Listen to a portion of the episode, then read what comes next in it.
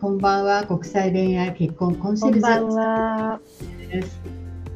こんばんは。え、今日もこんばんは。今日も国際恋愛結婚セラピストミセスハベルさんに恋愛に関する質問をしてみたいと思います。よろしくお願いします。お願いします。まず1問目の質問です。えー、ある記事で40代の女性、これより上の50、60代もはモテるとありました。人生から知識や包容力に年下の男性が惹かれるそうです。ですから、年齢的なことで女として終わったと女磨きをやめたり、安ぐれてはもったいないというものでした。でも男性って若い子絶対好きですよねっていう質問ですね。ねなんか日本の今の状況を見ているとそんな感じに受け止められてしまいますよね。なのでなんか本当に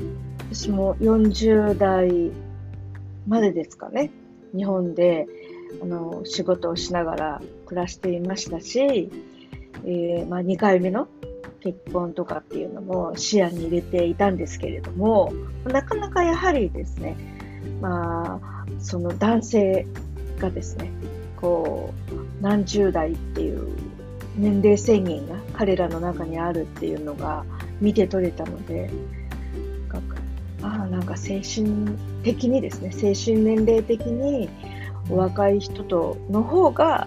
見合うっていうことなんだなというふうに思ってもう視点を変えたんですね。そして、まあ、若い時にっていうか暮らしていたハワイでなんかとってもやはり男性たちがですね手あの優しくですね、えー、接してくれていたっていうのがあったのででいざハワイへみたいな感じでですね向かってみたらなんか逆に同じ年齢ぐらいの男性がその日本人の人たちからあの若い女の子が独身でいるんだけれども付き合ってみないかっていうふうに勧められるっていうんです、勧められたっていうんですね。それがもう何人も何人も次から次に紹介してくれるっていうんですよ。だけどアメリカの人たちはですねなんでそんな若い子を僕に紹介するんだって言ってもう憤慨してたんですね。バカにしてるのか、えー、うん、えー、そんなことがあるんですねアメリカでもね、うん、そうそう。だからその紹介してくれるっていうのは日本の人たちね。日本のコミュニティの人たちが、うん、若い子たちが日本からあの留学に来たり一時的にワーホリみたいな形でハワイに来て仕事で来てたりとかっていうのでもうこのままずっとハワイにいたいっていうふうに思うわけですよね。でもいる方法があまりないのでじゃあ誰かいい人いないかなって言って、まあ、探していたりするみたいなんですけど、まあ、今みたいにいろんな SNS が発達してない頃はですね、まあ、どなたかの紹介とか、まあ、それこそ夜お食事に行ってとかクラブに行って出会うとか、まあ、そういうことが主流だった時があったわけなんですよね。でそんな中でもうアメリカ人の独身の親切そうないい人がいたらこんな人がいるんだけどどうですかって言って差し出してくるじゃないけれども、若くて可愛いんですよって言って紹介してくださるそうなんですね。だけど、アメリカ人のもうちゃんとした男性仕事も持ってるしある程度の収入も得ているとか、であと考えもね自分なりにきちんとしたものを持ってるっていう人であればもう自分にはそんな若い人は見合わないから二度と紹介しないでくれっていうふうに、まあ、逆に断る。うん、ああそんなことね。なんか日本人とやっぱり、うん、まあほんそうじゃない人もいるかもしれないですけど大体女性は、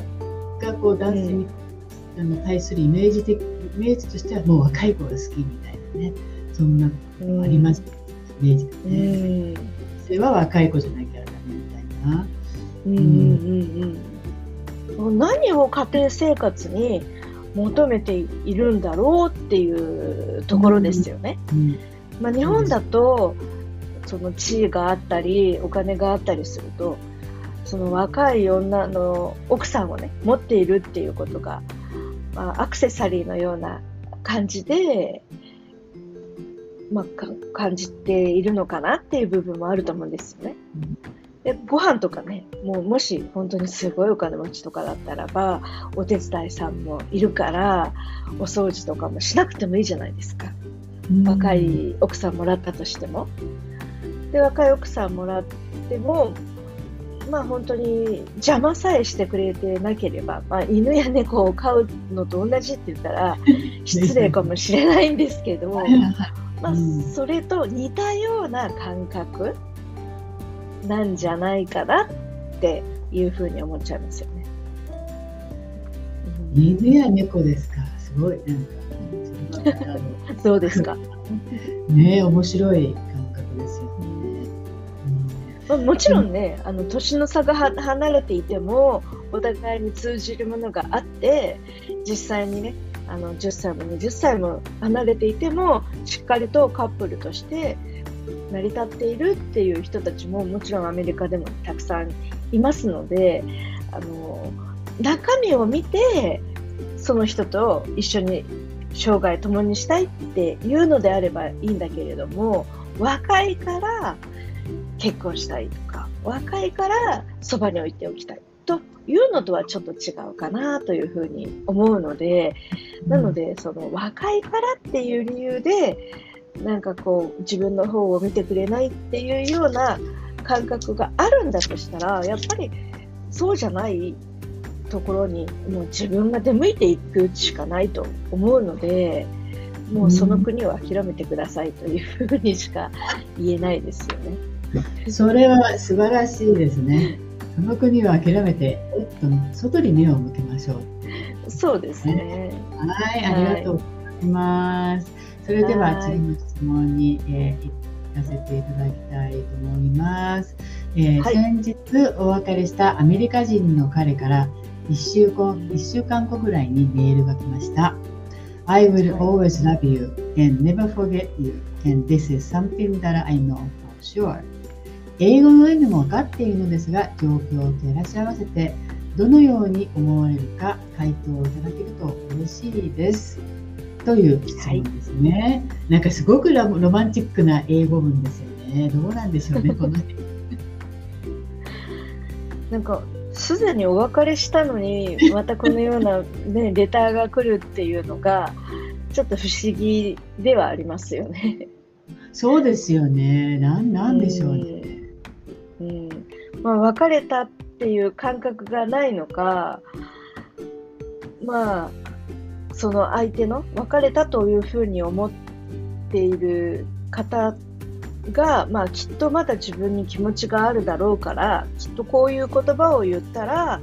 まあ、もうその時は冷たく対応したけれどもまたきっと僕の方へ戻ってきてくれるんじゃないかっていうおごり高ぶりみたいなものもあるような感じもしますよね。でそういうその日本女性をですね、まあ、かもっていうと、まあ、言葉が悪いかもし、言い方悪いかもしれないんですけど、実はたくさんいるんですよね。なので、なんかその情にほだされてとか、そのすごく自分を扱ってくれた対応が忘れられないとか、今今みたいに甘い言葉を囁いてくれるっていうのが非現実的で何か夢の世界に誘ってくれる王子様みたいな風にですね感じ取るというか感じてしまって、まあ、もうわあの時は別れるって言ったけどじゃあやっぱりあれはなかったことにしましょうみたいな感じでで再びまた戻っていく。だけどまた実際会うとなんかお腹空いたから何々が食べたいとかなんかすごいかっこいい服があったからあれ欲しいななんて言ってですね。あれじゃあ買ってあげようかなんていう感じでですね。こう、まあ、要は貢ぐみたいな感じになっちゃう、うん、日本の女性の方っていうのも、まあ、実はたくさんいらして行ったり来たりでですね、うん、うん。旗から見てるとね、ちょっとそれは彼氏、彼女とは違うんじゃないかなって思うんだけれども、ご本人は彼が自分のことを彼女って言ってくれてるっていうのを真に受けてしまっているっていうところはあるんですよね。なので、真に受けないでっていうのは、いや、甘い言葉を真に受けないでっていうのはありますね。まあ、そうなんですね、まあ、甘い言葉特にあの日本人の女性からすると、まあ、アメリカ人の男性から言われる「I love you」とかね。そういうのももう特にロマンティックにも感じちゃって、ポーっとなっちゃうっていうケースが多いのかなって。はい、ね。密度っていうのはちょっとはなんですあれですよね。行き過ぎっていう感じですよね。貢いじゃうってね。そんなにもちろん自分ではね貢いでるっていう感覚ではないとは思うんですよね。なんかそうしてあげたいからついほだされてとか。でもやっぱりな,、ん、なんていうのか。やっぱりすごく上手にそういうふうに持っていくじゃないけれども甘えてくるっていうタイプのね、うん、方もいらっしゃるのでなんか知らず知らずのうちに結果的には貢いでいたみたいなことになって、まあ、後々で気づくっていう感じじゃないかなって思うんですよね。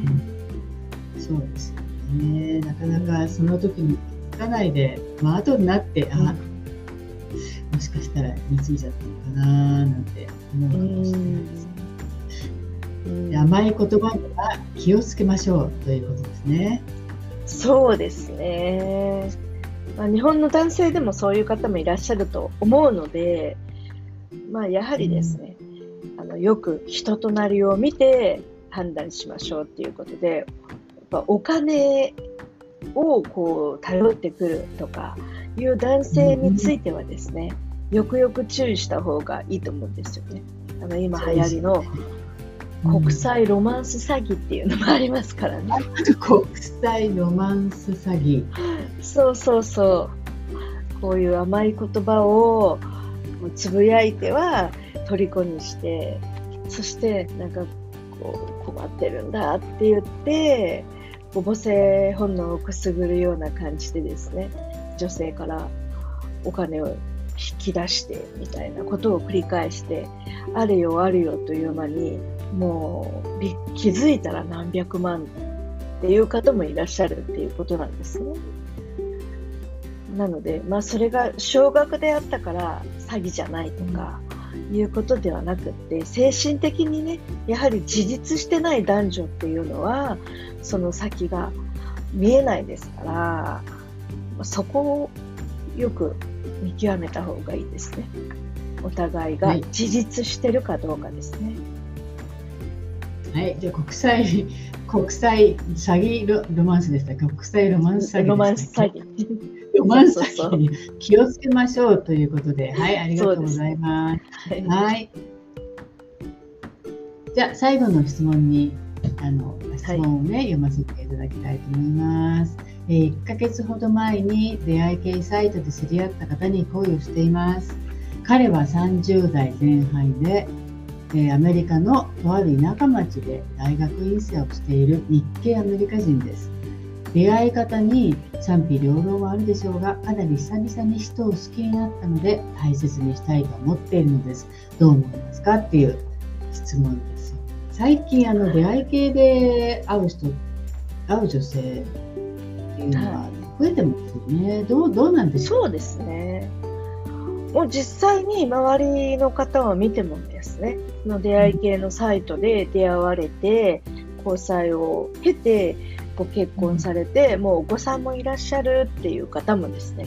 もう何人もいらっしゃるので、別にそのサイトで出会ったから、悪いとか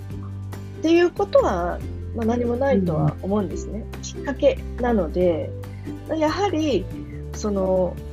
SNS だけのやり取りではなくて、ちゃんとしっかりとご本人と会ってみるとか、やっぱりそのどこか出かけてみるとか、まあ、いろいろな場面でいろいろなその相手の部分を見たり感じたり共有したりするっていうそういう時間が大事になってきますよね。だから出会い方は決して SNS だからとかっていうことではないので、素敵な人だなとか好きになってしまったなっていうその思いは大事にしていただいた方がいいと思いますのであとは実際に見極め主観的にですねこの人はどういう人なんだろうっていうのをですね冷静に見れる自分っていうのもやはり必要だと思いますね。うんっていうことは、まあ、出会い系サイトだから悪いっていうことではないっていうことですよね。うん、出会い系サイトで知り合って、すごいあの幸せな結婚してる方もたくさんいらっしゃるっていうことですよね。はい、そうですね。まあ、サイトの質もあるみたいなので、あの信頼できるサイトなのかどうかっていうところは事前にある程度いろんな人たちからですねあの情報を得てこのサイトは大丈夫だよって言ったようななんか声を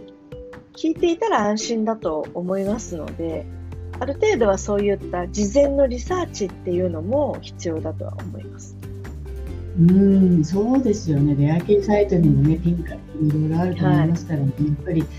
事前にリサーチして、きちんとしたサイトで、あの、はい、まあ、面白くして、まあ、理想の彼氏を見つけるということですよね。うん、そうですね。でもやっぱりその理想の相手ですね、に出会うまでには、なんか、一度出会って、はい、OK っていうふうにはならない方の方が多いので、何かしら、あれ、これはどうなんだろうとか、何かここはちょっとしっくりし来ないなっていう部分が見受けられたりとかした時にはやっぱりその自分の直感っていうものを信じた方がいいと思うんですね。で必ず見合うお相手っていうのはいらっしゃるので、まあ、1回や2回。それこそもう10回何20回っていう風にですね出会いを繰り返された人たちも最終的にはあこの人でよかったっていう人と出会ったりとかしていますので、まあ、うまくいかなくっても、まあ、それはそれで、まあ、経験が積めたとかいうふうな形でですね、まあ、前向きに学習の材料だったんだっていうぐらいに捉えていただいて、もうどんどんどんどん次に進んでいっていただけたらいいんじゃないでしょうか。はい、わかりました。では出会い系サイトが悪いわけではなく、事前のリサーチが必要ということですね。はい、で出会い系サイトでも素敵なダーリンに出会って幸せな結婚をしている方がたくさんいらっしゃるということです。うん、そうですね。はい、今日はやはい、で3つ今日はこれで、えー、質問が、はい、これだけですね。今日は本当にありがとうございました。はい、また来週。いえ、こちらこそ。はい。では皆様また来週、ありがとうございました。はい